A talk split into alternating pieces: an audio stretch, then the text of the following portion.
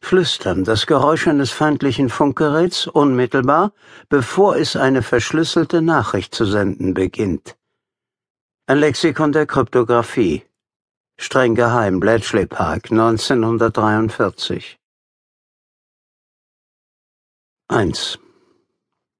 Cambridge im vierten Kriegswinter. Eine Geisterstadt. Ein unaufhörlicher eisiger Wind, den über tausend Meilen hinweg nichts hatte aufhalten können, peitschte von der Nordsee herein und fegte über die flache Landschaft. Er ließ die Wegweiser zu den Luftschutzbunkern in Trinity Newcourt klappern und hämmerte gegen die mit Brettern vernagelten Fenster der King's College Chapel. Er strich durch die Innenhöfe und Treppenhäuser und zwang die wenigen verbliebenen Lehrer und Studenten in ihren Zimmern zu bleiben. Am Spätnachmittag waren die engen, mit Kopfstein gepflasterten Straßenmenschen leer. Als die Nacht hereinbrach, lag die Universität, in der kein Licht zu sehen war, in völliger Dunkelheit, wie sie es seit dem Mittelalter nicht mehr erlebt hatte. Es hätte nur noch eine Prozession von Mönchen gefehlt, die auf ihrem Weg zur Abendandacht über die Magdalene Bridge zog.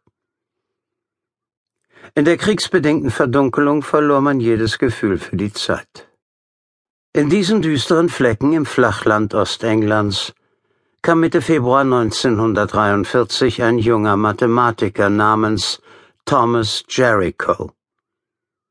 Die Verwaltung seiner Schule, des King's College, hatte nicht einmal einen Tag Zeit, sich auf seine Ankunft einzustellen.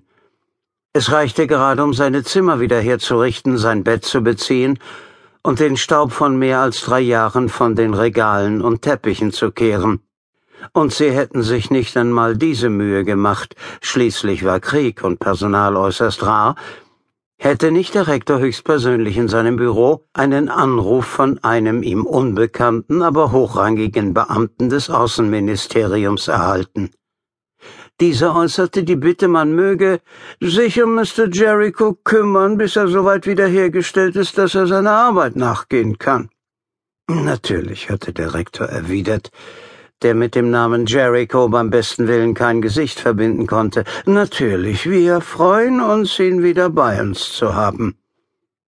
Noch während des Gesprächs schlug er das College-Register auf und blätterte darin, bis er auf den Namen stieß. Jericho T. R. G.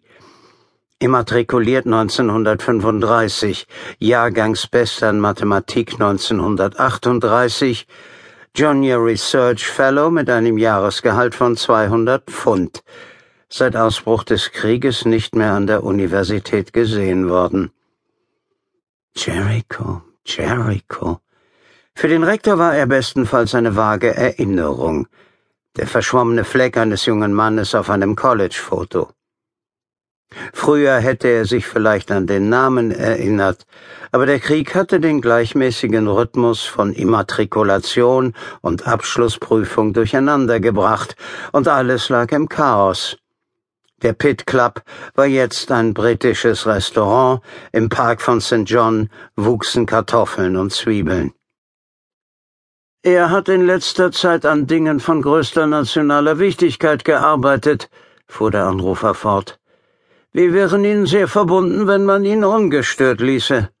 Selbstverständlich, sagte der Rektor. Selbstverständlich.